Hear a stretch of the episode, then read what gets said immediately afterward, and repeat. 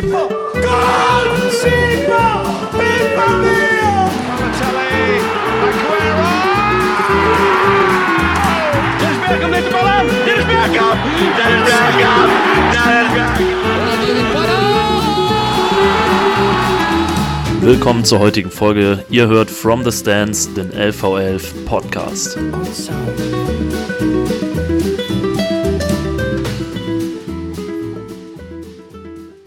So, hallo und herzlich willkommen zurück bei From the Stands, dem LV11 Podcast. Mein Name ist Marc, an meiner Seite ist wie immer der liebe Benjo.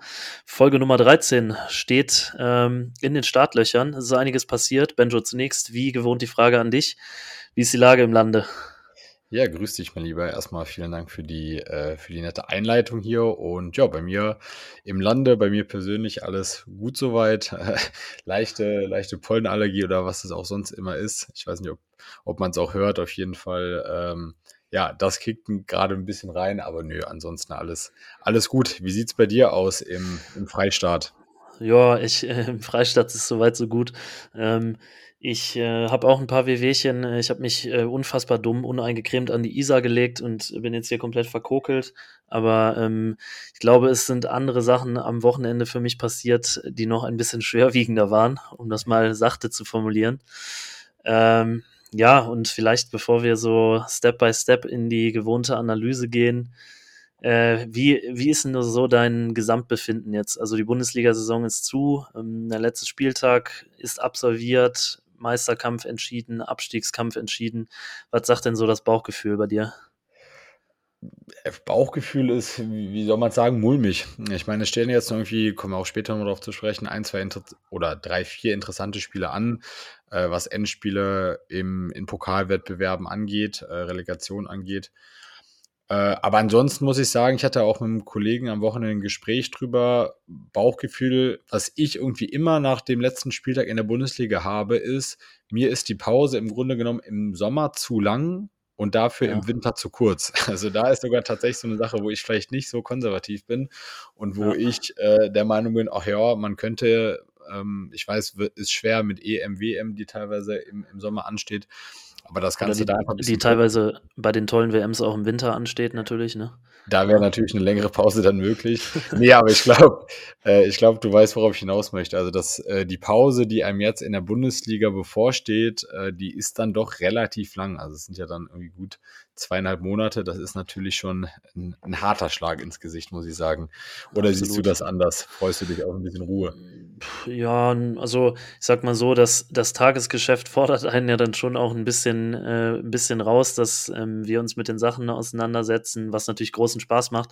Ähm, und äh, dass wir das sowohl unter der Woche tun, als auch am Wochenende sehr nah dran sind. Ähm, wenn man da, sage ich mal, eine Woche oder zwei, also ich glaube, ich würde mit dir mitgehen, wenn man da eine Woche oder zwei Pause hätte, täte das hier und da mal ganz gut. Aber auf die diversen Wochen, die anstehen, äh, da kann ich auch getrost verzichten, muss ich sagen. Ich glaube, ich bin da sehr, sehr äh, ähnlich zu dir eingestellt.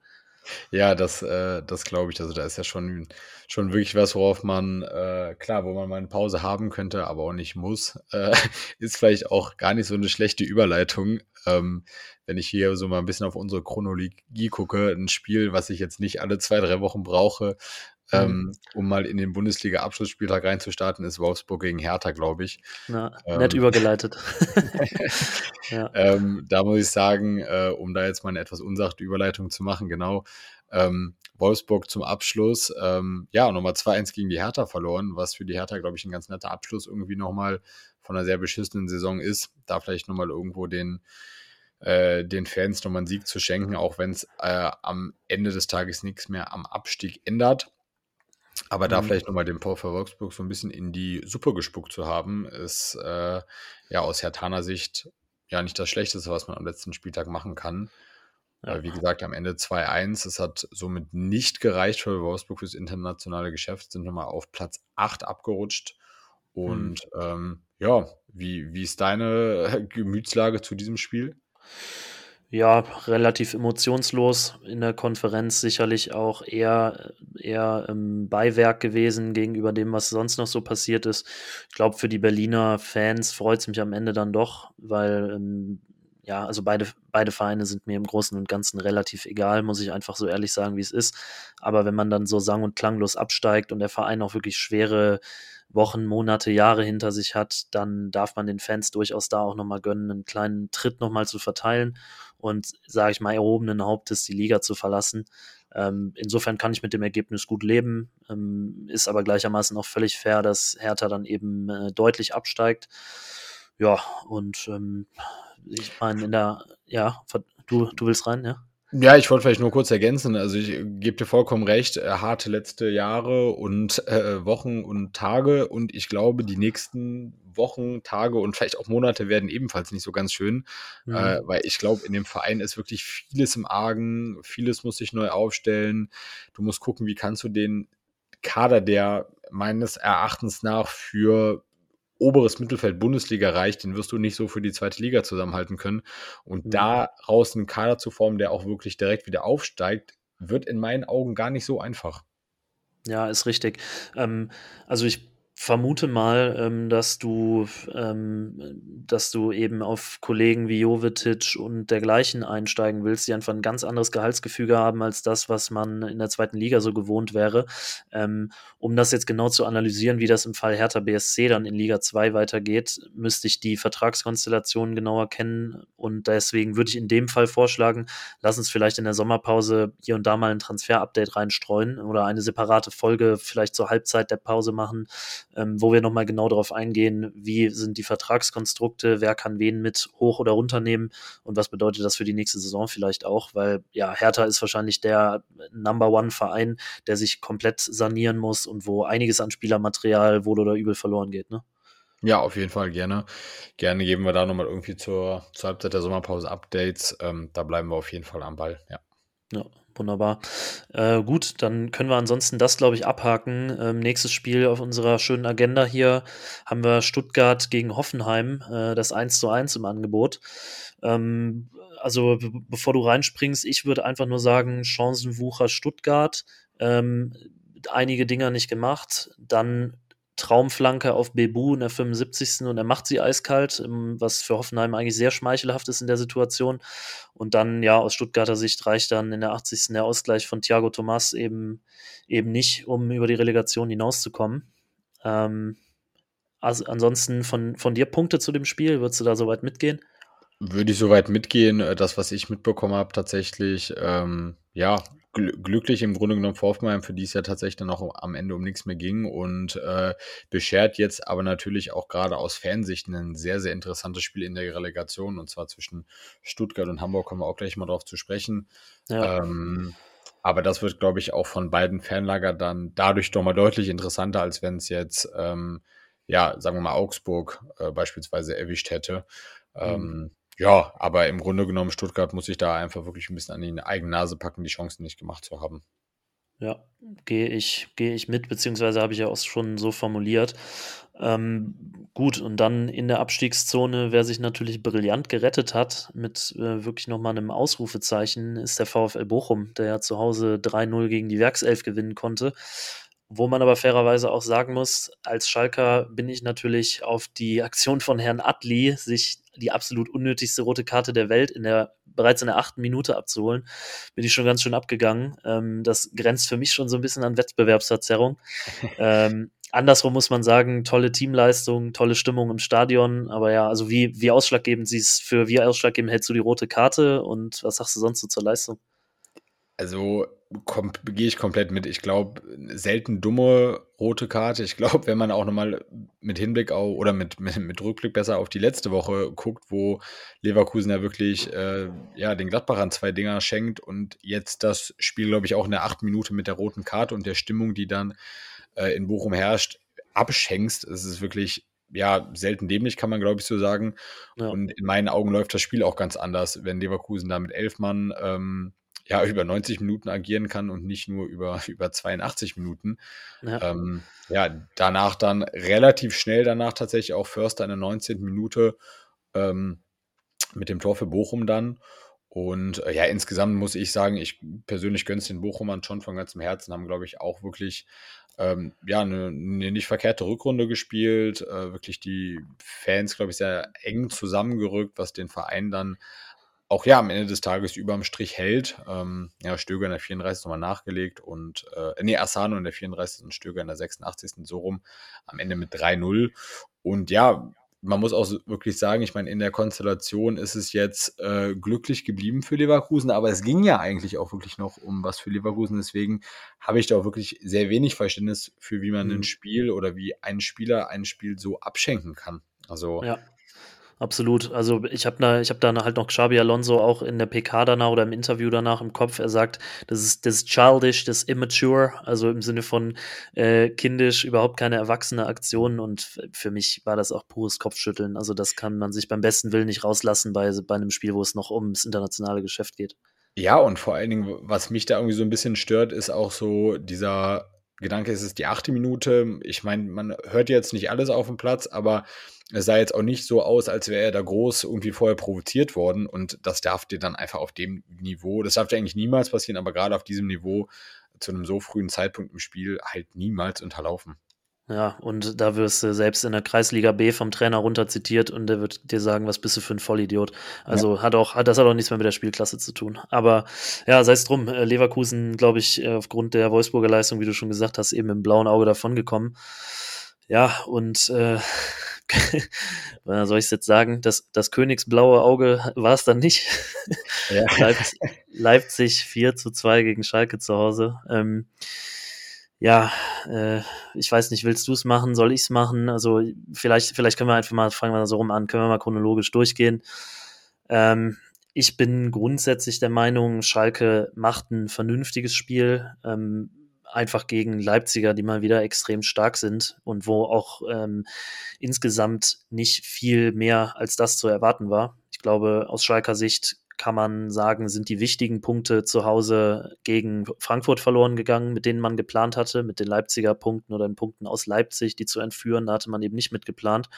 Ja, so kommt es dann auch. Leimer schießt in der 10. das 1-0, ein Kunku legt äh, auf jeden Fall sehr, sehr, sehr, sehr schick leider in der 19. nach. Ähm, ja, und dann ist es so, dass, äh, dass Kaminski in der 28. Ähm, eben die Schalker rankommen lässt. Ähm, Orban dann das seltsame Eigentor macht, wo aber immerhin ähm, Bülter geistesgegenwärtig ist in der 49. Ja, und dann denkt man eben, okay, vielleicht kriegen wir es doch noch hin. Vielleicht ähm, ist doch noch der, der Treffer möglich zum 3 zu 2. Aber dann ja, gibt es den Pauls in der 82. Kunku nochmal 90 plus 4. Und dann ist es leider am Ende doch ähnlich deutlich, ähm, wie man es wie sich im Vorfeld ausgemalt hatte, leider. Ja. ja, ich denke auch, da hast du eigentlich auch einen wichtigen Punkt schon indirekt angesprochen. Irgendwie ein, ein Kunku, der das dort zum einen sehr schön macht, der dann auch wirklich einen zweiten Treffer noch hat. Wir hatten es in den letzten Wochen auch schon mal hervorgehoben. Mhm. Ist er dann am Ende wirklich auch der Unterschiedsspieler. Äh, wenn ich mich alles täuscht, äh, hat er da auch noch einen Assist mit drin. Und ähm, ja, ich glaube, am Ende scheitert es daran, dass du da einfach gegen die individuelle Klasse unterlegen bist und ja, wie du schon sagtest, die Punkte im Grunde genommen natürlich in anderen Spielen holen musst. Ja, in diesem Sinne wirklich, äh, wirklich sehr schade für die Königsblauen. Ähm, ohne da jetzt im kompletten Detail drauf eingehen zu wollen, das können wir gerne auch mal im Laufe der Sommerpause machen. Mhm. Ähm, ist vielleicht auch nur so ein kleiner Trost, aber in meinen Augen hast du ein viel besseres Konstrukt mittlerweile auf Schalke, um wieder hochzukommen. Du hast eine ähm, ganz andere Verbindung von Fans und Mannschaft, wie sie auch jetzt im nächsten Jahr aussehen wird, ja. äh, als das bei Hertha der Fall ist. Und ähm, ja, auch wenn es jetzt natürlich im Grunde genommen kein großer Trost ist und einfach scheiße ist, da auf Platz 17 runterzugehen, ähm, sehe ich da die Möglichkeit, im nächsten Jahr direkt wieder hochzukommen, deutlich, deutlich besser an als beispielsweise bei einem sehr großen Verein wie, wie Hertha BSC. Ja, glaube, da gibt es für und wider. Wir haben eigentlich direkt nach der Konferenz am Samstag auch schon so ein bisschen drüber philosophiert, wie das denn eventuell weitergehen kann. Ich glaube durchaus, Schulterschluss mit den Fans, mehr Ruhe im Präsidium und so weiter sind ganz klare Pro-Argumente dafür. Andersrum muss man natürlich sagen, dass wichtiges Spielermaterial eben nicht mit runtergenommen werden kann. Also letztes Jahr hast du die Möglichkeit, einen Zweitligatorgarant mit Simon Terodde in den eigenen Reihen zu haben, der eben den Verein verlässt plus ähm, Rodrigo Salazar, der sich die zweite Liga nicht nochmal antun wird, würde ich an seiner Stelle ehrlicherweise auch nicht machen. Ähm, einfach äh, qua seiner Fähigkeiten. Und das sind so zwei Welten, die da aufeinanderprallen. Ich bin nach wie vor der jüngsten Entwicklung insgesamt gegenüber positiv gestimmt, aber es steht und fällt letztendlich damit, wie der Kader nachbesetzt werden kann mit den weiterhin, sage ich mal, sehr knapp bemessenen finanziellen Mitteln. Ähm, ja, aber diese Vereinssituation ist durchaus eine ganz andere als bei Hertha oder auch als bei Schalke vor, eine, vor einem Jahr, anderthalb. Ne? Und ähm, was da vielleicht, da bin ich äh, ehrlicherweise auch nicht genug im Thema, das können wir auch nochmal ähm, wie gesagt, äh, bei einem Ausblick vielleicht für die kommende Saison nochmal anders aufarbeiten. Aber ich denke auch, oder was man die letzten Jahre gesehen hat, dass ähm, die Knappenschmiede, also der, der Nachwuchs von Schalke, da doch auch wirklich immer das ein oder andere Talent hervorbringt äh, in mhm. der Nachwuchsarbeit. Ähm, ja, vielleicht auch eine so solide Arbeit macht, dass du da wirklich ein, zwei junge Talente einbauen kannst oder sogar einbauen musst und dann mit denen wieder den Weg und auch diese Identifikation zu schaffen, um dann möglichst schnell wieder nach oben zu kommen. Ja, ich glaube, da bietet halt die Fansituation, dass wirklich alle wieder hinter der Truppe stehen, auch eine Riesenmöglichkeit, weil man eben Talenten sagen kann, okay, du kannst in den Kader reinwachsen, du kannst Führungspositionen übernehmen auf dem Platz ähm, die dich dann insbesondere ähm, dadurch bereichern werden, dass du halt ein prall gefülltes Stadion hast. Im Zweifel kommen da 60 plus 1000 auch in der zweiten Liga. Und das muss einem ein Zweitligaverein und so mancher Erstligaverein auch erstmal nachmachen.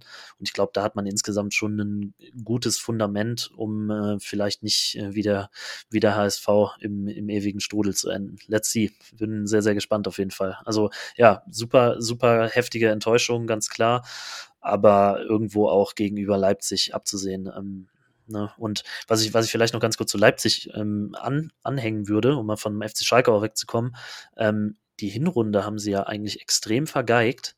Und ähm, wenn ich mich nicht ganz irre, müssten sie gleichwertig mit Dortmund oder sogar besser sein in der Rückrundentabelle. Das müssten wir nochmal checken. Aber sie haben eine Wahnsinnsrückrunde gespielt. Ähm, Gerade natürlich letzten Push bekommen, ähm, wo ein Kunku noch dazu kam. Aber sie haben eine, sie haben eine irre Serie jetzt letztendlich hingelegt. Und ich glaube, der dritte Platz ist da mehr als verdient. Ja, ich denke auch, da, da haben sie wirklich das sehr gut gemacht. Wir haben es auch schon mal aufgerollt. Ein, zwei Schlüsselspieler, äh, gerade mit dem Kunku, die da in der ersten Saisonhälfte auch wirklich ausgefallen sind. Ähm, auf Dortmund kommen wir gleich auch nochmal zu sprechen, die eigentlich auch eine wirklich überragende Rückrunde gespielt haben. Ähm, ja, aber letztendlich muss man da bei, bei aller Abneigung oder äh, nicht von der Sympathie für RB Leipzig auch sagen, ähm, stark gespielt, dritter Platz, äh, wieder den Champions League-Einzug geschafft, wenn ich mich nicht täusche, viertes Jahr in Folge unter den Top 4. Ähm, ja, die Konstanz musst du da auch erstmal reinbringen. Und ähm, ja, an der Stelle äh, sollte man da wahrscheinlich dann auch ähm, ja, fairerweise gratulieren, wie du, wie du es gerade schon richtig gesagt hast. Ja, genau. Also ja, ja ähm, anerkannt. Von, von äh, ja, durch dieser positiven Konstanz, äh, ja, kommen wir vielleicht nochmal zu einem Spiel, was man einen Tick schneller abhaken kann. Äh, Gladbach äh, gewinnt nochmal zum Abschluss der Saison vor, vor heimischer Kulisse 2-0 gegen Augsburg ähm, ja, da machen Netz und Hofmann äh, in der drei, dritten bzw. 40. Minute quasi die Sache in der ersten Halbzeit schon klar. Das wird dann nochmal komplettiert von der roten Karte für Gummi. Ähm, auch noch in der ersten Halbzeit drin, wodurch das Ganze ja dann eigentlich schon gelaufen war. Ich glaube, man hätte noch ein, zwei Tore mehr machen können. Ähm, Augsburg am Ende des Tages Glück gehabt, ähm, ja, dass äh, Stuttgart nicht gepunktet hat und ja, was dann aber vielleicht noch ein ganz schöner Abschluss war, ähm, ich weiß nicht, wie man das als äh, Gladbach-Sympathisant, ähm, wie du es ja einer bist, verfolgt hast, der ja doch in meinen Augen ab, äh, Gänsehautabschied von, von Lars Stindl. Ja, un unglaublich extrem wichtige Figur gewesen über die letzten x Jahre, kann ich gar, gar nicht genau benennen. Ja. Acht Jahre werden es sein, okay. Ähm, ja, und also, dass, dass dann der Fan irgendwo daran hängt, dass auch Stindel am Borussia Park hängt, das hat man natürlich ganz klar gesehen. Und man wird ihn schmerzlich vermissen, äh, sowohl menschlich als auch vor allem spielerisch, weil er einfach ein sehr, sehr, sehr, sehr giftiger, gewiefter Typ ähm, ist und war, ähm, der da eben im Mittelfeld die Fäden ziehen kann ähm, und aber auch de, für den Gegner einfach unangenehm sein kann, der ähm, Führungsposition übernehmen kann, der bei Borussia äh, in die Nationalelf dazugewachsen ist. Also extrem, extrem gute Historie, auch bei einem Spieler, den man jetzt fairerweise dann zu dem Zeitpunkt gar nicht mehr so viel Platz unbedingt eingeräumt hätte. Also gewissen Platz sicherlich, aber vielleicht nicht in Richtung Nationalelf. Zumindest habe ich das so in Erinnerung. Und ich glaube, da ist schon was sehr, sehr Inniges und Nachhaltiges herangewachsen und Stindel wird unter den, unter den Gladbacher Legenden weilen, würde ich mal so formulieren. Ja, ich glaube, da kann man nicht mehr viel hinzufügen, wird, wird an vielen Ecken und Enden fehlen. Und ja, da wird es auch spannend zu sehen sein, wie in diese Rolle von, ja, vielleicht vor einem Spielerpersonal reingewachsen werden kann, beziehungsweise inwiefern da Personal nachgelegt äh, werden kann im Sommer. Das hatten wir auch schon mal angerissen. Das wird eh grundsätzlich sehr spannend sein und sehr, sehr wichtig sein diesen Sommer. Ähm, und das ist wirklich eine tragende Rolle, die da, die da natürlich fehlen wird, ja. Absolut, ja. Also es wird ein gewisses Vakuum entstehen, kann man sagen. Muss auf jeden Fall sinnvoll nachbesetzt werden. Ähm, ja, und oh, ich habe eine Überleitung. Ein Vakuum entsteht auch bei Frankfurt, vielleicht ein bisschen unnötigerweise durch den Trainerwechsel. Die konnten sich allerdings auf die internationalen Plätze, zumindest in die Conference League, noch retten, mit dem 2-1 gegen Freiburg. Ähm, genau, und äh, da hat zunächst Griffo in der 44. getroffen, dann Kolumuani in der 83. erst, äh, beide jeweils mit dem 15. Saisontor. Ähm, und dann Ebimbe in 90 plus 1 macht den Sack aus Frankfurter Sicht zu. Ähm, da muss man im Nachgang auch sagen, äh, das Thema Glasner-Entlassung haben wir dann vielleicht auch gar nicht so dumm betrachtet, weil haben die Möglichkeit auf eben den DFB-Pokal, es steht noch offen, Finale gegen ähm, Leipzig ist noch ausstehend. Und ähm, ja, das ist also, da werden sie sich unter Umständen ins eigene Fleisch geschnitten haben, es sei denn, es sind intern zu dolle Sachen aufgetreten, die wir jetzt nicht bewerten können. Aber sieht für mich jetzt äh, oberflächlich erstmal danach aus. Ja, ich denke auch, also da, da muss ja intern so viel vorgefallen sein und, und ich weiß nicht, von Krösches Seite, von äh, anderen Frankfurter Verantwortlichen oder von Glasner selber, dass du da irgendwie dich so trennst, ja, leuchtet mir auch immer noch nicht ein wie man jetzt in so einem Spiel sieht, äh, scheint die Mannschaft ja immer noch sehr gut zu erreichen, wenn du, wenn du am letzten Spieltag mit der Konstellation Nummer 2-1 gegen Freiburg gewinnst, die ja auch wirklich eine tolle Serie gespielt haben. Ähm, ja. Am Ende jetzt, glaube ich, ich habe da den Christian Günther noch im Kopf, der natürlich sagt, klar wäre es schön gewesen, jetzt da vielleicht irgendwo in die, in die Champions League noch reinzukommen, aber dass der SC Freiburg die Saison mit 59 Punkten auf Platz 5 abschließt, ist, ist, ist denke ich, überragend, ist eine sehr starke Leistung des Vereins und ähm, da dann wieder zurückzukommen, ja, da musst du die Position von Oliver Glasner erstmal adäquat neu besetzen und äh, das wird, glaube ich, eine, ja, eine große Herausforderung werden. Ja, ganz klar. Also wird man sehen, ich meine, bei Frankfurt gibt es immer, immer wieder diese Zyklen, jetzt auch auf der Trainerbank. Ähm, Im Sturm wird es unter Umständen auch wieder anstehen, nachdem Kolomouania heiß, heiß umkämpft und umworben ist sehr, sehr spannend, wie es insbesondere für, für äh, Frankfurt dann weitergeht, sowohl auf der Trainerbank als auch auf dem Platz. Ähm, genau. Und ich denke, damit, damit können wir das Thema zumachen, es sei denn, du hast noch einen Punkt dazu. Nee, ich äh, da auch nur das Einzige, der Ausblick vielleicht wirklich nur, du hast sie eben schon angerissen, DFB-Pokale steht noch aus, damit kannst du ja dann quasi sogar noch in die Euroleague reinkommen, äh, was wirklich auch nochmal, ja, so, eine, so ein Sahnetüpfelchen wäre und äh, da werden wir dann aber auch nochmal gesondert natürlich äh, drauf eingehen, nachdem das Ganze dann gespielt ist. Ja, ganz genau, so sieht's aus. Ähm, gut, ansonsten, nächstes Spiel auf der Agenda haben wir Union gegen Bremen. Ähm, ja, kann man sagen, Krönung im letzten Spiel dann nochmal für äh, die, die Jungs von der alten Försterei. Kedira 81. Minute besiegelt das Ding und holt nochmal die drei Punkte ähm, nach Köpenick. Insofern äh, sehr, sehr, sehr äh, ja, gut, gut beendete, sehr, sehr äh, glorreiche Saison, kann man fast schon sagen, für Union Berlin. Ähm, wir haben ja schon so ein bisschen diskutiert, ob sie sich vielleicht auf den letzten Metern da den Schneid abkaufen lassen, aber sie haben sich tatsächlich auf einen Champions League Platz gehievt, was schon eine, eine absolut ehrenwerte Leistung ist, mit den Fans gemeinsam, mit diesem Kader, der ja auch mit, mitgewachsen ist und gar nicht so sehr auf Pump hinzugekauft ist oder ganz im Gegenteil, überhaupt nicht auf Pump zugekauft ist. Äh, ja, also toll, tolle Leistung, tolles Bild für den, für den echten Fußball, kann man mal sagen, oder? Ja, dem, dem ist nicht mehr viel hinzuzufügen. Also größten Respekt da an der Stelle. Ich bin mir sehr sicher, dass jetzt mit den Aussichten fürs kommende Jahr Champions League zu spielen, vielleicht auch nochmal Spieler bekommen werden, die ein, zwei, ja, vielleicht äh, ja, Stufen höher im Regal stehen. Äh, die Möglichkeiten, die du da jetzt vielleicht noch gar nicht hattest, äh, die da jetzt da neu eröffnet werden. Und da wird sehr gespannt sein, wie dieses ähm, ja, tolle Scouting-Team, was Union Berlin da offensichtlich hat, damit umgehen wird, äh, mit diesem Mehrgeld, mit diesen Perspektiven und wie sie den Kader für die nächste Saison zusammenstellen werden. Das ist, glaube ich, auch ein sehr spannender Punkt und äh, verspreche ich mir aber relativ viel von, muss ich sagen.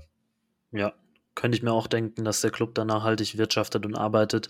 Und werden wir natürlich auch für euch alles weiter im Auge behalten, wie die Situation da so weitergeht. Gut. Ähm, dann, dann, haben wir Benjo, noch zwei Leckerbissen.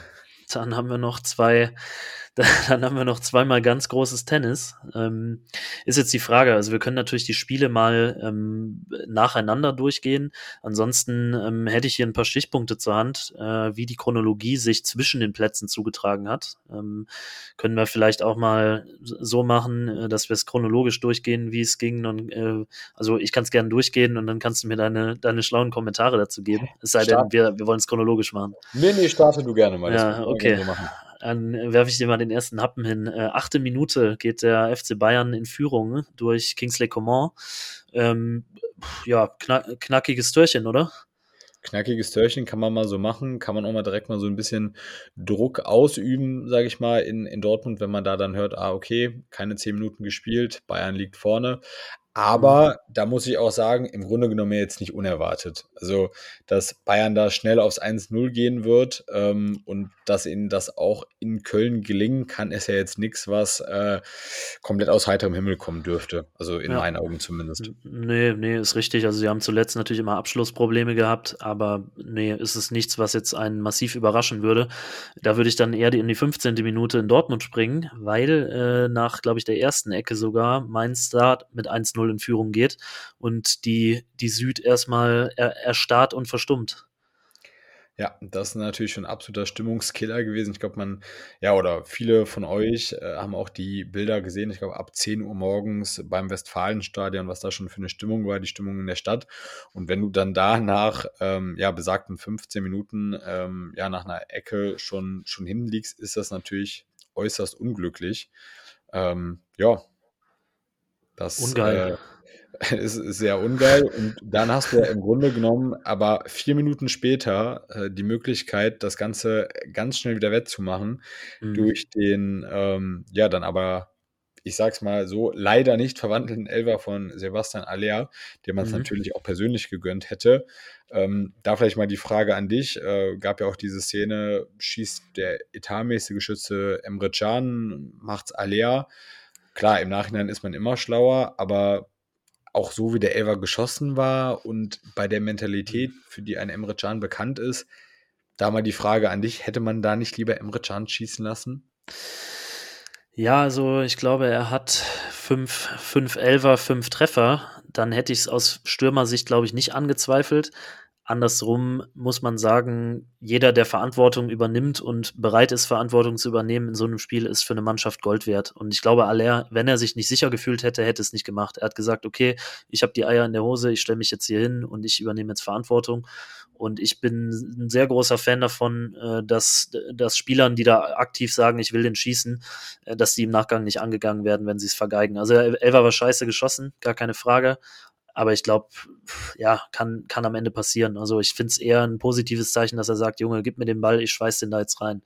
Scheiße, wenn es dann nicht läuft, aber äh, grundsätzlich, grundsätzlich eigentlich eher gut als schlecht, wäre meine Einschätzung.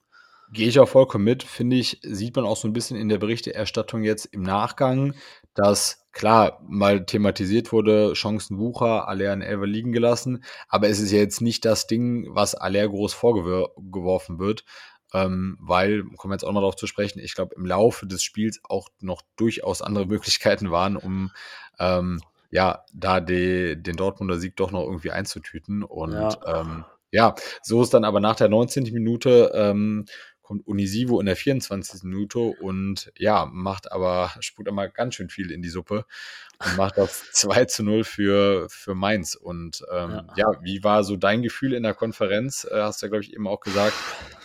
Äh, ja, also es wurde rübergeschaltet und man hat schon, man hört ja immer schon am Schrei vom Kommentator so eine Tendenz, wo das denn jetzt hingeht und das war so ein bisschen, da war, da war schon ein bisschen zu viel Verzweiflung in der Stimme. Nach dem Motto 2 zu 0 in Dortmund, what the fuck is going on, so ungefähr.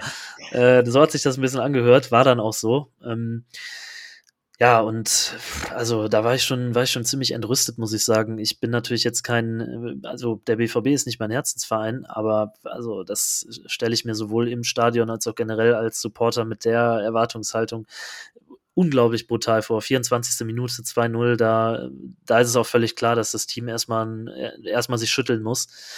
Ähm, ja, und zusätzlich ärgerlich ähm, ist natürlich, dass auch eine zweite VAR-Entscheidung eigentlich fällig gewesen wäre aus meiner Sicht, ähm, weil Guerrero bei dem Kopfball, den er nehmen kann, von hinten einen ziemlichen Bodycheck kriegt und das aus meiner Sicht ein Elver ist. Ähm, du kurz vorher den Elver noch vergeigst, der dich eigentlich direkt wieder in die Spur gebracht hätte.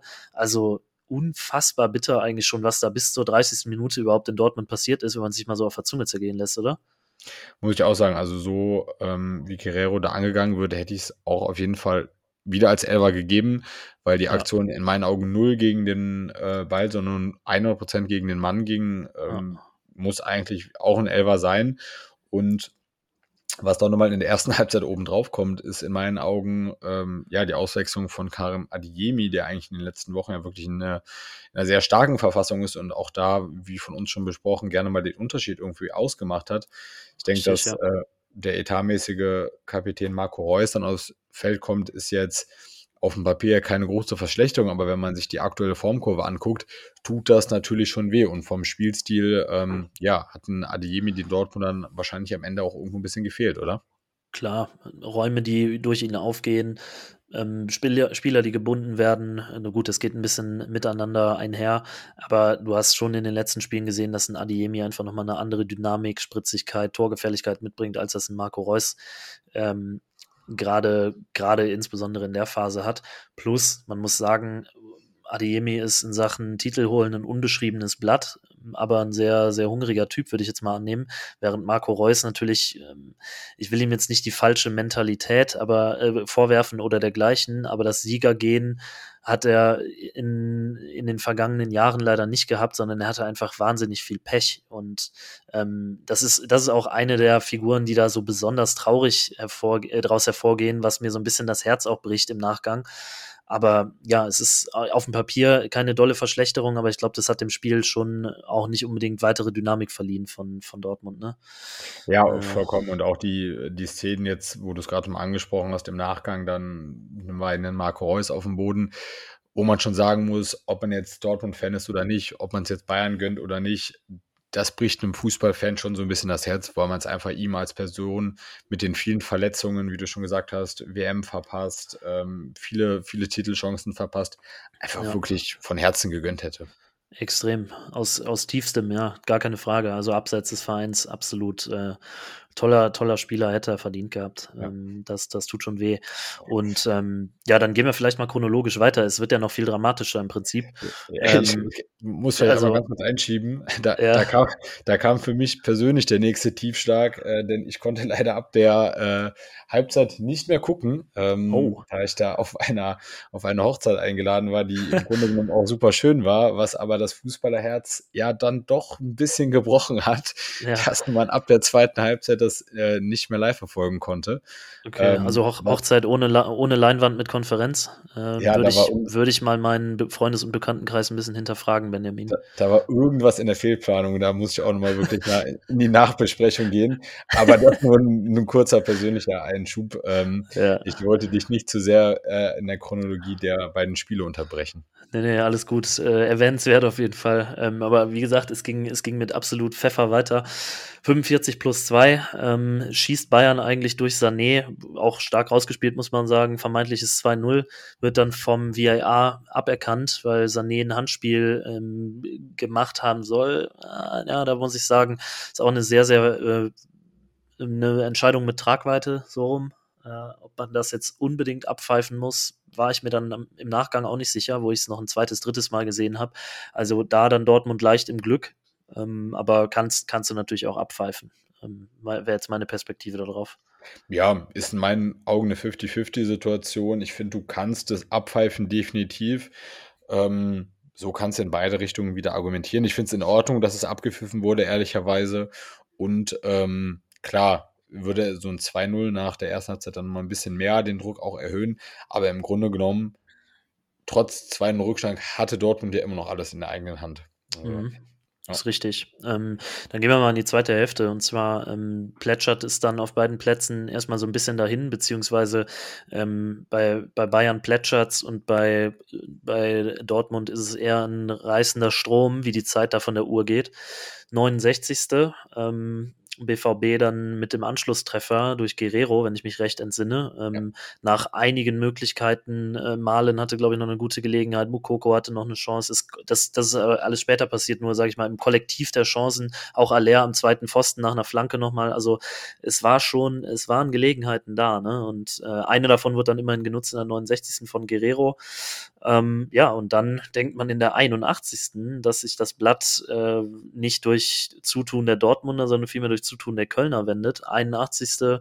Äh, VAR-Entscheidung, Handspiel von Gnabry ist im, äh, im Strafraum gewesen und Jubicic gleicht mal zum 1-1 aus. Was, was war denn da so deine, also vielleicht hast du auf die Kicker-App geguckt, weiß ich ja nicht, da deine Einschätzung. Da wurde natürlich durchaus mal der ein oder andere Blick riskiert. Ähm, da habe ich mir wirklich gedacht, okay, das passt dann vielleicht auch doch wieder zu Bayerns Saison beziehungsweise eine Rückrunde mit dem ganzen Chaos, mit dem ganzen, dieser ganzen Inkonstanz und ähm, ja, was da nicht alles bei Anne Sebener Straße vorgefallen ist, ähm, mhm. dass du dann quasi nicht mal deine eigenen Hausaufgaben erledigst. Ähm, ja, da hatte, hatten die Dortmunder wahrscheinlich auch mal wieder ein bisschen Puls. Ah ja, können es vielleicht doch gehen, auch wenn wir selber mal wieder zu blöd sind.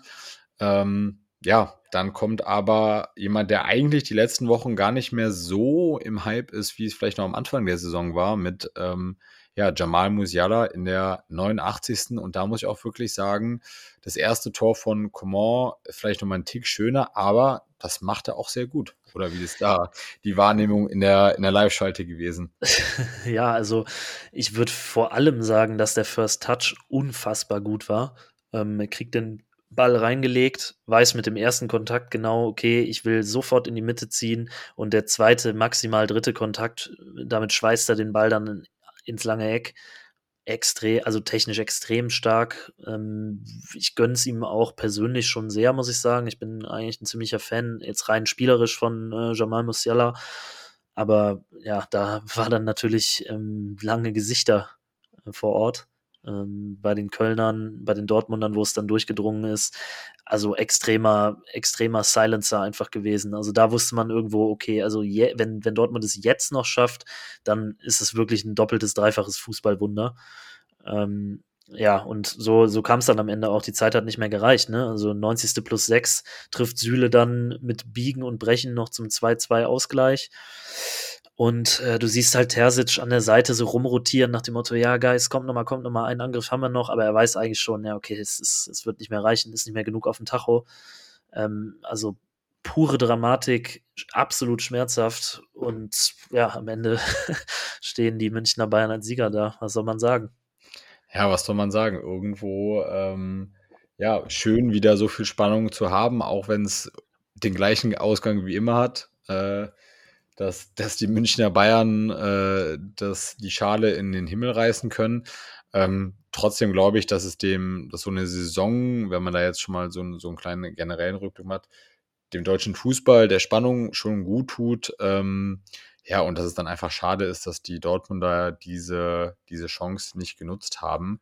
Ähm, ja. Genau, bevor wir vielleicht auf die, die ähm, weitere größere Thematik bei den Bayern nochmal zu sprechen kommen, Ähm, ich weiß nicht, inwiefern man das in der Konferenz dann auch noch gesehen hat. Ich habe mir jetzt im Nachgang auch mal ein, zwei Videos angeguckt. Ähm, wir haben mhm. den Abschied von Lars Stindlischen eben kurz thematisiert, ähm, ja, wo wir per se natürlich ein bisschen näher dran sind. Ähm, ja. Aber auch die Bilder von Jonas Hector und äh, aber auch von, von Timo Horn, die da auch noch verabschiedet wurden. Ähm, ja. Durchaus auch bewegende Bilder, denke ich, in Köln, die auch gezeigt haben, wie die Wertigkeit dieser beiden Personen ähm, nicht nur sportlich, sondern wie gesagt auch von, von der Persönlichkeit für den Verein wahrscheinlich waren sehr, sehr, sehr, sehr starker Auftritt auf jeden Fall. Auch da ähm, sind dann nochmal, also die Bayern haben sich eingereiht, was auch eine schöne Geste war, muss man sagen. Ähm, und dann wurden sie eben durch einen Tunnel von Spielern, Betreuern, Angehörigen, wie auch immer, durch diesen Bogen in Richtung, was ist es in Köln, Süd- oder Nordkurve, auf jeden Fall Fankurve, äh, geleitet äh, mit, dem, mit dem Bogen Ma Made und da muss man auch sagen, trotz aller Antipathie, die man als junger Gladbacher so gegenüber Köln beigebracht bekommt, sage ich mal, ähm, rein rational betrachtet, tolle Spieler, toller Verein, Verein mit Historie, geht mir gar nicht so sauber über die Lippen. Ähm, aber ja, also einfach schöne Bilder, wenn man es jetzt aus der reinen, äh, nicht fanbehafteten Brille sieht. Also war wirklich ein sehr, sehr, sehr, sehr schöner, schöner Auftritt, dass sie da auch nochmal die Bühne bekommen haben. Und man muss ja beispielsweise sagen, einem Jonas Hector ist jetzt vielleicht auch nicht immer so präsent gewesen, ähm, auch in unseren Erzählungen und so weiter, aber es ist jemand, ähm, genau wie Timo Horn, der eben nach einem Abstieg mit in die zweite Liga gegangen ist, weil er gesagt hat, wir haben die Scheiße mit vermasselt, also müssen wir den Karren jetzt auch wieder aus dem Dreck ziehen. Und da gibt es natürlich einige Spieler, ähm, beispielsweise einen, einen Suat Serda hat beim damaligen Schalke Abstieg gesagt, dass er lieber Champions League spielen möchte und ist dann zu Hertha gegangen.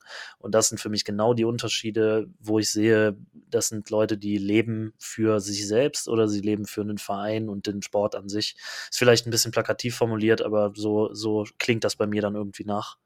Nee, absolute Identifikationsfigur und ich denke auch, dass äh, ja, es davon im Fußball ähm, ja nicht mehr allzu viele gibt und dass man vor denen, die es halt noch gibt, ähm, unabhängig vom Verein wirklich auch den Hut ziehen muss und ähm, ja, da auch einfach größten Respekt äh, zollen sollte. Genau. Absolut, absolut. Ähm, ja, was wir vielleicht mal so ein bisschen reinbringen wollten, ähm, ja, wir haben natürlich auch nach, nach eurer Meinung gefragt, ne, nach der Meinung der FL-Community. Und wo ich sagen muss, ich hätte tatsächlich einem etwas deutlicheren Ergebnis gerechnet. Ich weiß nicht, wie du es einordnen würdest, um mal auf die ja. Zahlen zu sprechen zu kommen. 54 Prozent äh, von euch hätten es dem BVB gegönnt, dieses Jahr die Meisterschaft zu holen. 46 Prozent ja. in Bayern. Ich hätte ehrlicherweise gedacht, dass das Ganze vielleicht auch noch mal ein bisschen mehr pro Borsigplatz ausschlägt. Ähm, wie ist da hätte deine Wahrnehmung? Hätte ich fast auch gedacht. Also wir müssen natürlich im Auge behalten, dass wir schon in Gladbach und Region, sag ich mal, am meisten vertreten sind bis dato noch und dementsprechend auch gegenüber diesem Konstrukt, was sich jetzt zwischen Köln und dem BVB bildet, äh, eine gewisse Antipathie entsteht. Das spielt da sicherlich mit rein. Aber ja, ich hätte auch gedacht, dass es eher so ein 70-30 wird und kein fast 50-50. Also die Bayern scheinen dann ja doch äh, noch, noch immer die ein oder anderen Sympathien zu haben oder Borussia Dortmund muss einfach unglaublich unsympathisch sein für die meisten.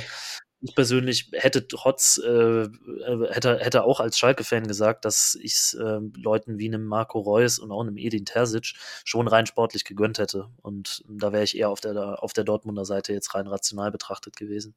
Also hat mich auch ein bisschen überrascht, ja.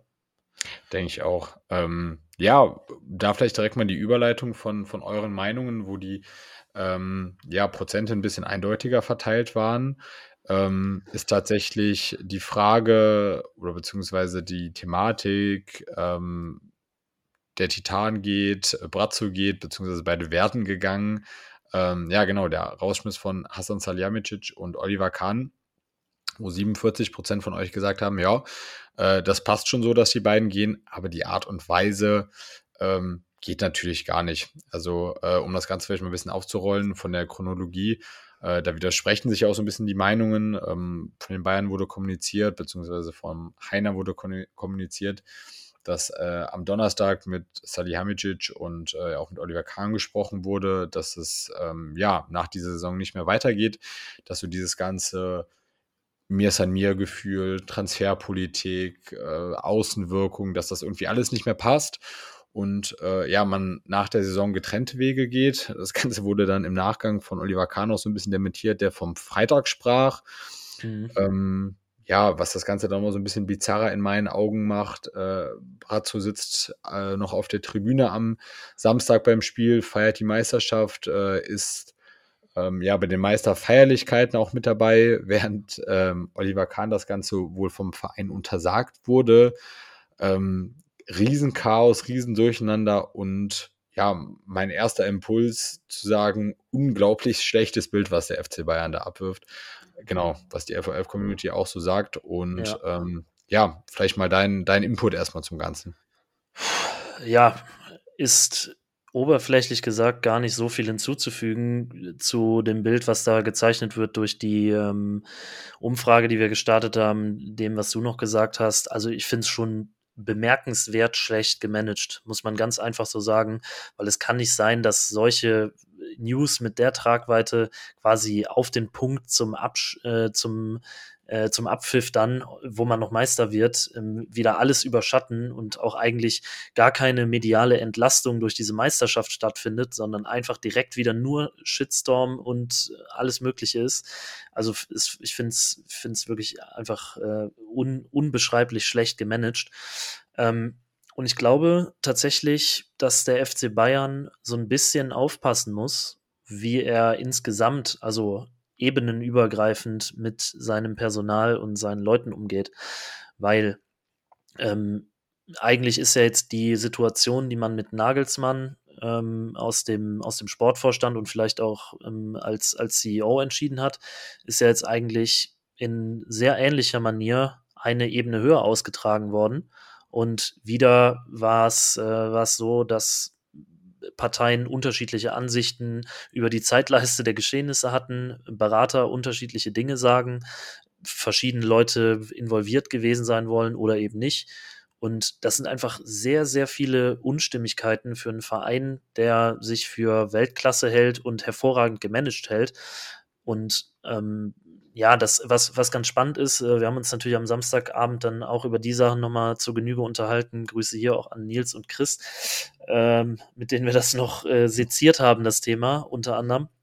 Ähm, was ganz spannend ist, ähm, ist eben, dass du so ein bisschen den, also im, im Vorstand des FC Bayern, so ein bisschen den sportlichen Touch irgendwie verloren hast. Also du hast ähm, ich, ich kriege jetzt nicht mehr alle zusammen. Ähm, ich will es jetzt auch nicht parallel googeln, aber wir haben festgestellt, also mit Heiner ist sowieso jemand, äh, der da das letzte Wort hat, der komplett aus der Wirtschaft kommt. De facto hast du dann da ähm, in seiner, äh, in seiner Person Adidas drin sitzen. Äh, dann hast du den Audi-Vorstand ähm, eben drin sitzen, dann hast du den Allianz-Vorstand drin sitzen, was viele nicht wissen, Edmund Stoiber ja, sitzt ja. auch im Bayern-Vorstand.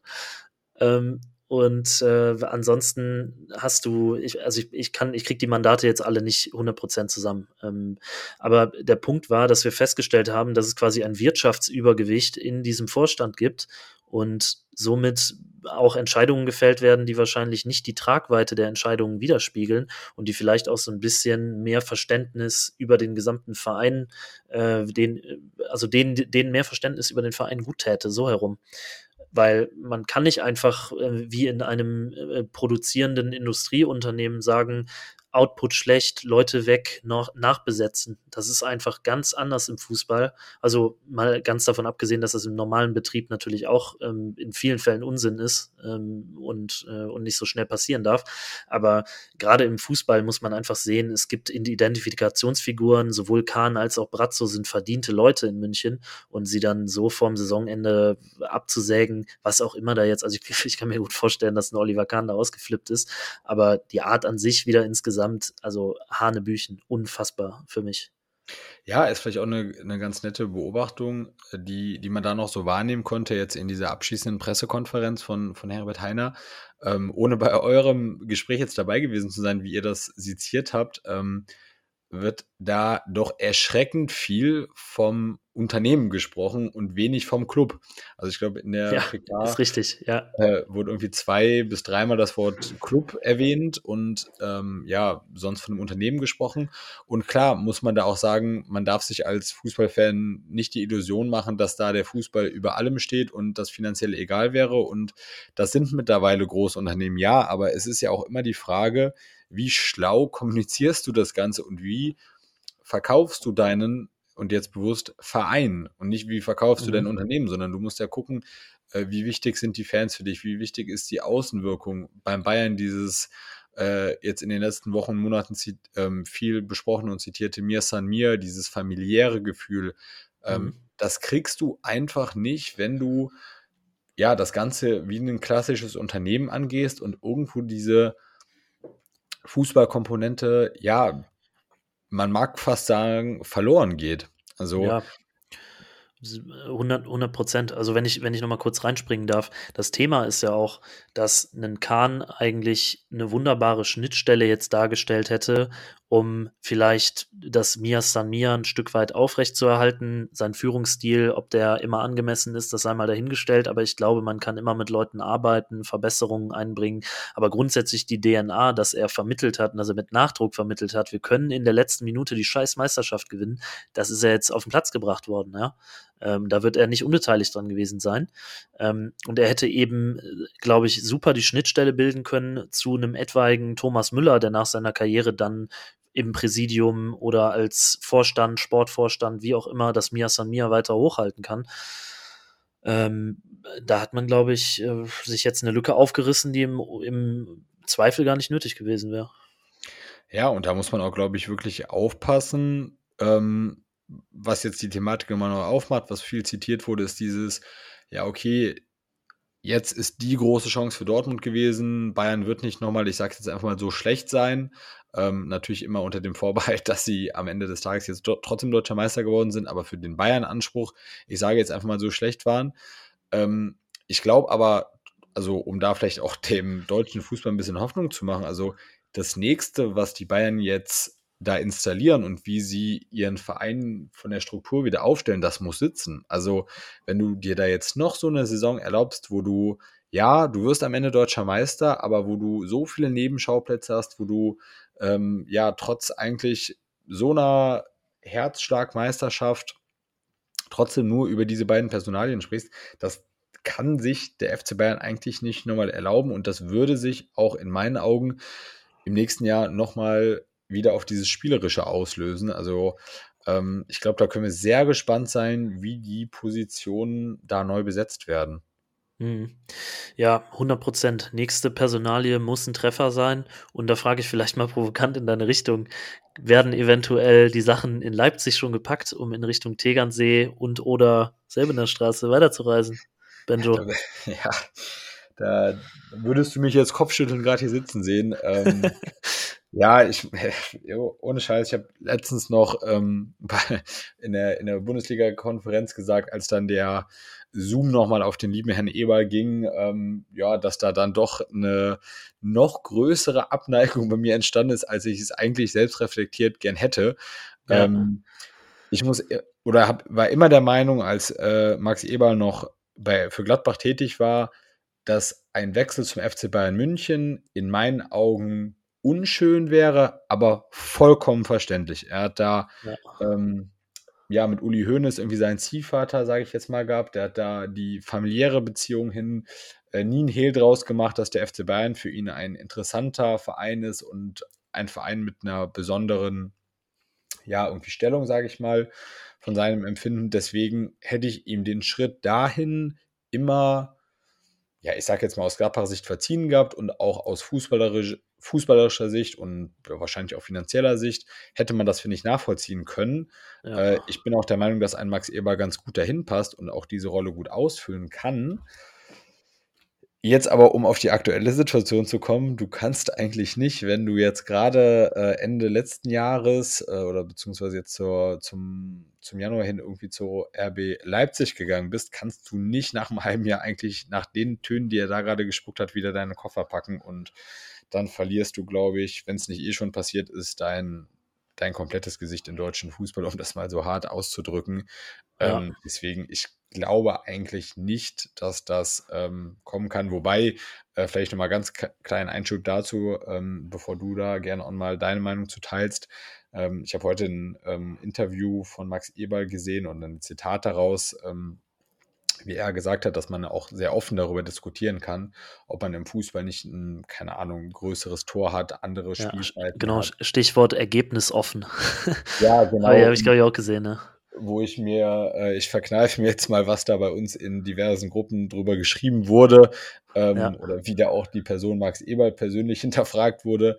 Ähm, aber wo ich mir auch denke, ja, man darf nicht zu engstirnig im Leben rumlaufen, aber das sind so Aussagen bei einem Menschen von Max Eberl, der weiß, wie etwas zitiert wird und was für Wirkung seine, seine Worte haben. Das kannst du eigentlich in so einem Kickerview in meinen Augen nicht bringen.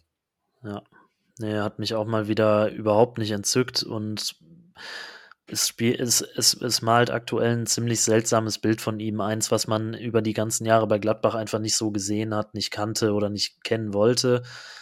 Und also, wenn, wenn er jetzt den Weg an die Selbener Straße sucht, dann möchte ich, glaube ich, auch weiterhin nicht wissen, was ihr in eurer WhatsApp-Gruppe da so schreibt, Benjo.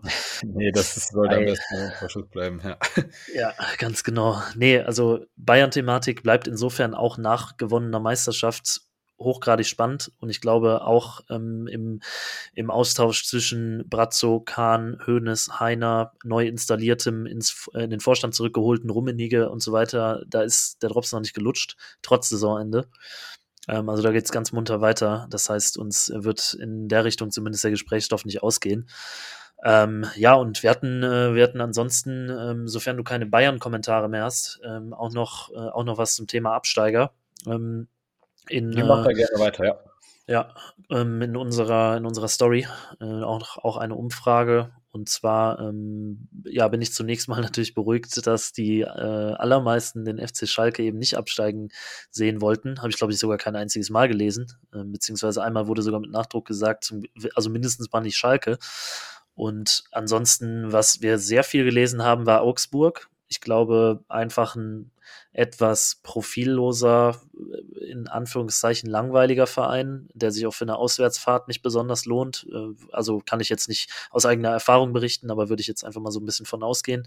Und auch kein besonders attraktiver Fußball. Plus die meistgenannten dann wahrscheinlich Hoffenheim und Berlin.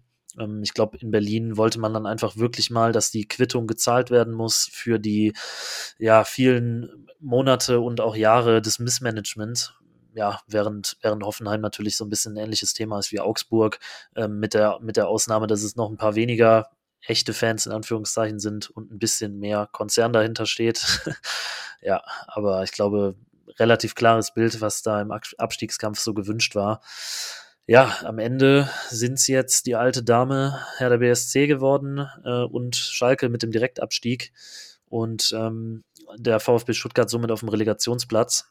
Ähm, ja, und insofern können wir vielleicht auch mal da ein bisschen die Brücke in die zweite Liga schlagen. Bevor wir das allerdings tun, ähm, was, was ist denn für dich vielleicht, wenn wir jetzt nochmal rauf und runter die Bund Bundesliga-Tabelle angucken, was ist vielleicht die Nummer eins Ausnahme oder was ist besonders bemerkenswert, wenn du jetzt eine Sache nennen musst? Ähm, ja, besonders bemerkenswert wahrscheinlich, wie wir es eben auch schon angerissen haben, Plätze 4 und 5 Union Berlin mit 62 Punkten, wie gesagt, auf dem vierten Platz und der SC Freiburg mit 59 Punkten äh, auf dem fünften Platz. Zwei Vereine, die, denen ich es gönne, wo ich aber vor der Saison niemals damit gerechnet hätte, dass das wirklich äh, auf Platz 4 und 5 endet. Ja, mit ja. vielleicht einer von beiden irgendwie in die Euroleague, aber ähm, das wäre es dann auch gewesen. Da hätte ich andere Vereine doch mal wirklich höher eingeordnet.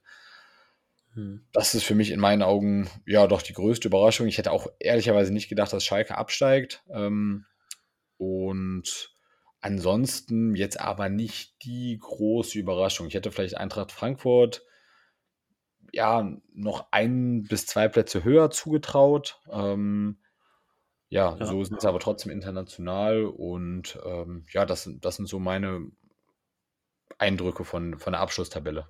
Ja, also ich glaube, vielleicht eine kleine Negativüberraschung sind dann bei den Vorzeichen, mit denen man in die Saison gegangen ist, sicherlich auch nochmal Gladbach und mit Abstrichen Köln. Ähm, ich glaube, Köln könnte wegen der Transfersperre, die ansteht, sicherlich auch in der nächsten Saison nochmal ein bisschen weiter durchgereicht werden. Das werden wir sehen. Aber ja, am Ende sind es natürlich vier und fünf, äh, Union und Freiburg, die da äh, die, die Musik machen in dem Fall. Würde ich, würde ich unterschreiben, ja. Und fairerweise jetzt, wo ich, wo ich da auch mal gucke, ein VfL Wolfsburg mit dem Kader, mit Nico Kovac als Trainer, hätte ich vielleicht auch noch mal einen Tick höher gesehen. Mhm. Als jetzt Hinrunde, kann, man, kann man da so einfach sagen, Hinrunde vergeigt oder wie, wie ist das so? Also sie haben jetzt zuletzt eigentlich hier und da schon Punkte geholt. Ja, zu, ja, kann man vielleicht schon so sagen, zu inkonstant, ähm, da dann irgendwo so die nötige ja, Gefahr vermissen lassen. Eventuell ein Spieler, von dem ich persönlich relativ viel halte, ist der äh, Lukas Metscher, ähm, der natürlich über weite Strecken der Saison ausgefallen ist. Ist natürlich jetzt spekulativ, wenn du so einen Stürmer vorne drin hast, äh, ob du nochmal das eine oder andere Spiel vielleicht mehr für dich entscheiden kannst und äh, was sich dann natürlich auch punktetechnisch am Ende auf die Tabelle auswirkt. Ja. Ähm, gut, aber mit Verletzungssorgen hat jede Mannschaft zu kämpfen aber das wäre jetzt vielleicht noch so ein Ansatzpunkt, äh, um da irgendwie Erklärung zu finden. Aber denke ich auch, sie werden ihren Kader wahrscheinlich größtenteils ähm, ja, zusammenhalten, sich durch ähm, ja, die Finanzspritzen der, der Volkswagen AG da auch nochmal hier und da verstärken können und ähm, dementsprechend wahrscheinlich auch wieder oben angreifen im nächsten Jahr. Ja, da machen wir uns um die Liquidität keine Sorgen. Gut, ähm, dann, dann ab in, ab in den Tabellenkeller leider nochmal. Ähm, ja, und die Brücke vielleicht auch in Liga 2, wie schon angekündigt. Ähm, es gab ein absolut dramatisches Finish, auch in der zweiten Liga. Und zwar waren die Hamburger durch ähm, Ansagen in Sandhausen im Stadion schon auf dem Weg auf den Platz und dachten, sie wären fix aufgestiegen. Allerdings hat Heidenheim dann ähm, in einem Fotofinish, kann man so sagen, nochmal das Spiel gedreht und ist somit Nummer eins in Liga 2, nimmt die, nimmt den, wie sagt man, die Felge entgegen, die, die Zweitliga-Felge entgegen und ist somit äh, neben Darmstadt, neben den direkten Aufsteigern oder unter den direkten Aufsteigern. Ähm, während Hamburg mal wieder in die Relegation muss und mal wieder nicht fix aufgestiegen ist. Äh, ja, ein paar Kommentare von dir vielleicht, also sowohl zu den Aufsteigern als auch vielleicht zum Relegationsspiel, was ansteht. Ähm, ja, erster Kommentare wäre vielleicht gut, dass du mit Heidenheim und Darmstadt, glaube ich, zwei recht kleine Vereine hast, äh, die wahrscheinlich jetzt auch nicht die große Fanmasse in diesem Sinne mitbringen, wie es jetzt beispielsweise bei Hamburg oder anderen Vereinen in der zweiten Liga, ob es jetzt Fortuna Düsseldorf oder, sonst wer ist, ähm, mhm. hast. Aber zwei Vereine, denen ich es gönnen würde. Ich muss, muss eben sagen, ich hatte es ja auch schon mal in unserer Runde gesagt, ähm, zweite Liga jetzt nicht in der Intensität verfolgt, aber ich erinnere mich noch ganz gut an das Ausscheiden von Borussia gegen, gegen Darmstadt ähm, im DFB-Pokal, wo Darmstadt einen klasse Fußball gespielt hat, vollkommen verdient ähm, weitergekommen ist. Und wenn sie es schaffen, sich vielleicht noch punktuell mit ein bisschen Bundesliga-Erfahrung auszustatten, glaube ich, ein Verein, der es schwer haben wird, aber der durchaus Möglichkeiten auch hat, in der ersten Liga drin zu bleiben. Ähm, bei Heidenheim hast du natürlich die, die ganz nette Geschichte äh, des Trainers, der, lass mich nicht lügen, seit 17 Jahren, glaube ich, da ist.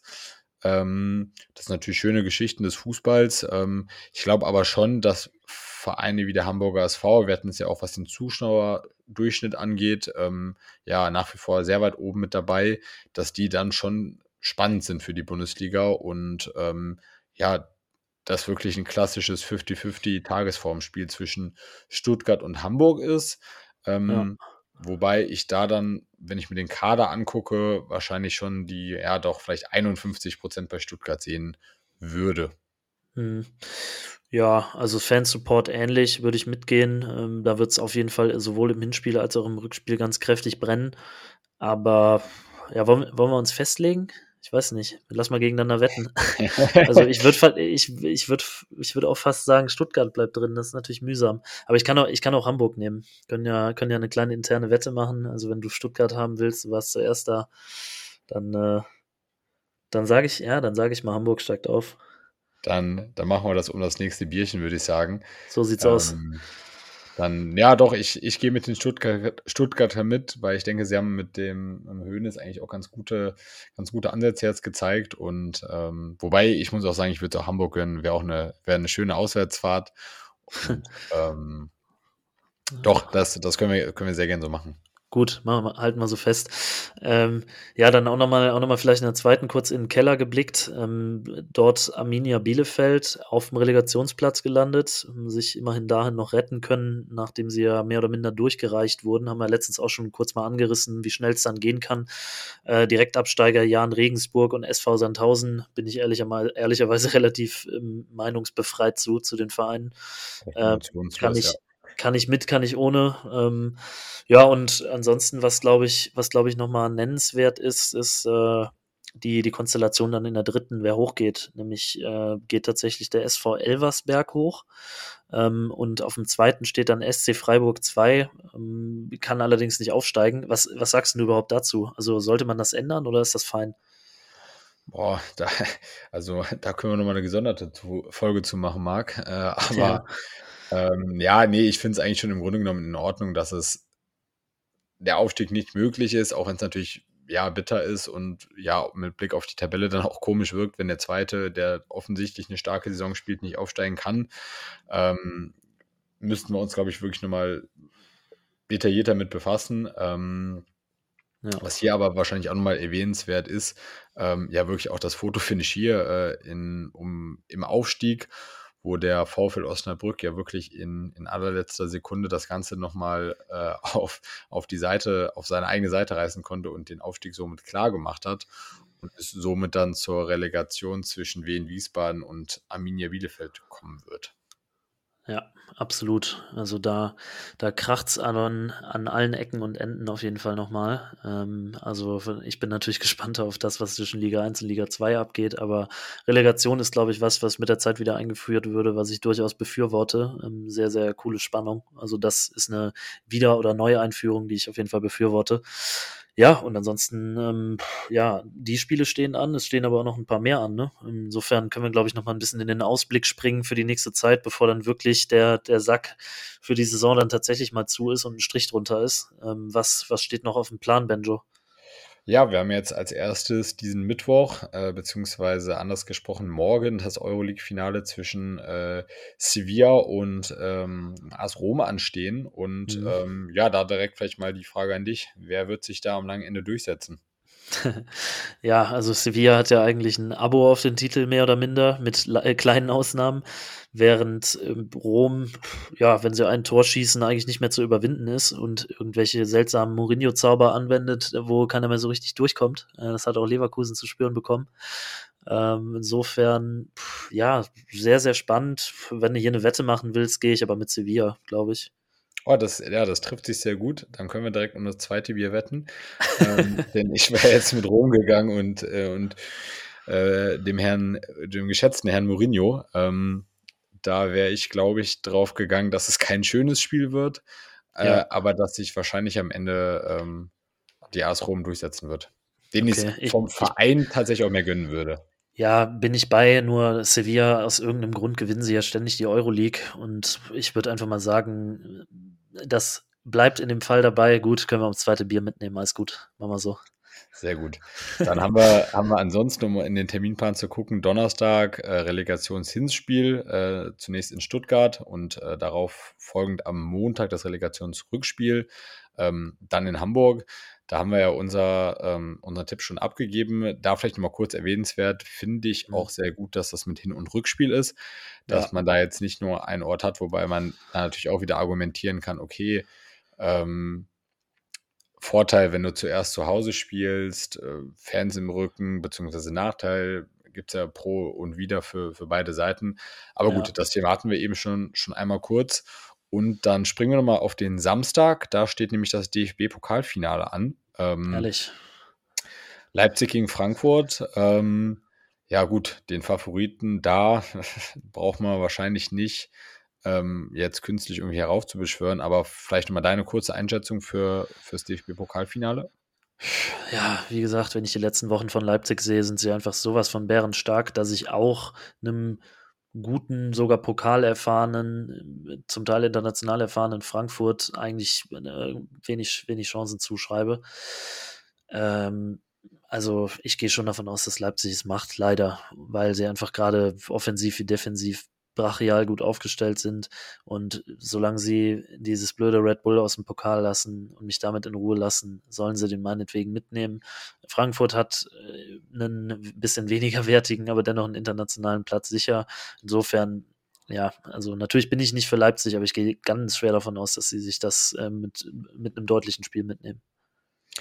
Ja, ich, ich befürchte es leider auch. Ähm, wie gesagt, die Daumen sind trotzdem für Frankfurt und auch, ja, vielleicht an der Stelle Grüße an die Frankfurter Familie, äh, die sich da auch Karten gesichert hat. Ähm, ja, dass die Fans äh, der Eintracht das eventuell doch noch irgendwie auf deren Seite wuppen können und ähm, dann werden wir da, da natürlich auch für euch äh, am Ball bleiben und ähm, ja, würde ich sagen, können den Ausblick für die, für die nächsten Tage damit beschließen und ähm, ja, sonst würde ich dir vielleicht nochmal zum Abschluss das Wort äh, ja, für, den, für den finalen Ausblick, den wir uns äh, überlegt hatten, geben. Den finalen Ausblick. Ähm, ansonsten, ja, wahrscheinlich spielst du auf die Sommerpause an, was wir insgesamt ähm, für, für Themen machen wollen. Und äh, selbstverständlich ist da natürlich auch euer Feedback gefragt. Ähm, es geht ja, es geht ja schon so ein bisschen darum, nicht nur ähm, die gleichen Themen abzuarbeiten, auch Themen abzuarbeiten, die vielleicht nicht so konventionell sind und in jeder Talkrunde schon zehnmal durchgekaut wurden. Ähm, ja, und deswegen ganz einfach die Frage, werden wir dann auch nochmal via Instagram rausschießen. Ähm, könnt ihr aber auch gleich in die, in die DMs sliden, wie man das so schön macht. Ähm, was sind Themenblöcke, die euch interessieren? Was wären eventuell Gäste, beispielsweise Bundesliga-Legenden und dergleichen, äh, wo ihr richtig Bock drauf hättet? Dann kümmern wir uns natürlich drum und tun unser Bestes.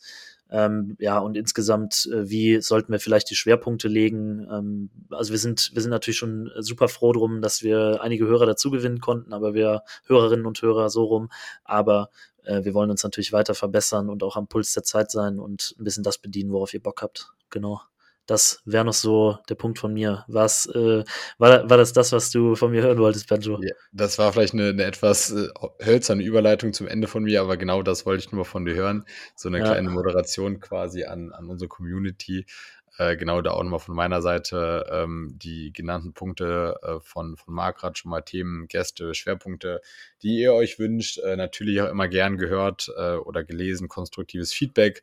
Ähm, was sind Punkte, die euch auffallen, äh, wo wir vielleicht mal nachbessern können oder wo wir vielleicht auch im Hinblick auf äh, Sommerpause und kommende Saison nochmal nachbessern können.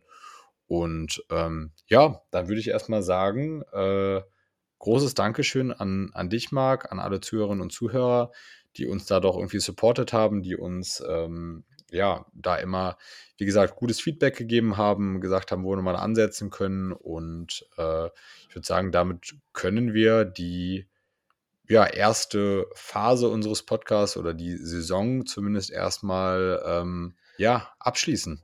Absolut. Ähm, dann in diesem Sinne natürlich auch an dich, Benjo. Vielen, vielen Dank. Ähm, immer wenn ich von der Arbeit komme und äh, wir hier die, die Displays aufklappen, freue ich mich natürlich riesig, dass wir wieder eine Menge Zeug zu bereden haben. Und ich denke, das wird auch definitiv so weitergehen.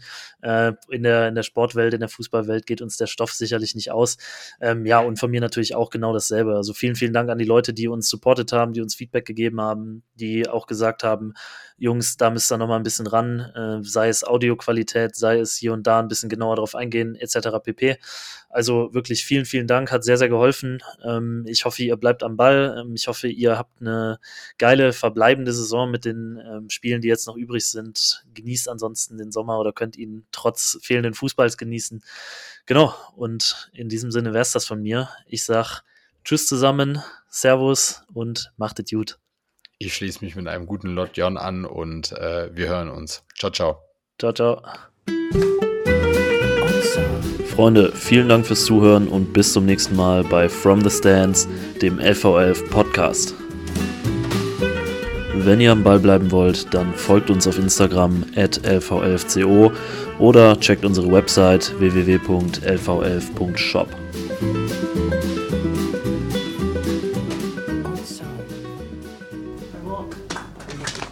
Ich habe fertig.